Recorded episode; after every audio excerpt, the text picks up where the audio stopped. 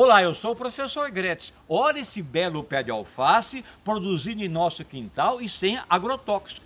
Esse pé de alface me lembra da minha infância, quando eu ajudava os meus pais na feira, lá na cidade de Itapeva, minha cidade é, natal.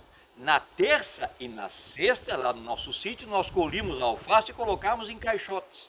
E para facilitar a logística, nós íamos pernoitar na cidade. Mas se deixássemos a alface nas caixas, ela ia murchar. Então ajudava minha mãe a colocar aqueles 200 pés de alface em um gramado e molhávamos com o regador. E na madrugada nós colocávamos de volta nas caixas. Íamos para a feira. A feira ia até às 12 horas, mas antes das 9 nós já tínhamos vendido toda a nossa alface. Porque o preço era menor? Não, porque o valor agregado era maior. Ela era viçosa como essa. E isso agradava aos olhos da nossa freguesia. Eu aprendi com a minha saudosa mãe Ana Gretz é que encantar o cliente facilita os negócios e melhora os resultados. Abraços!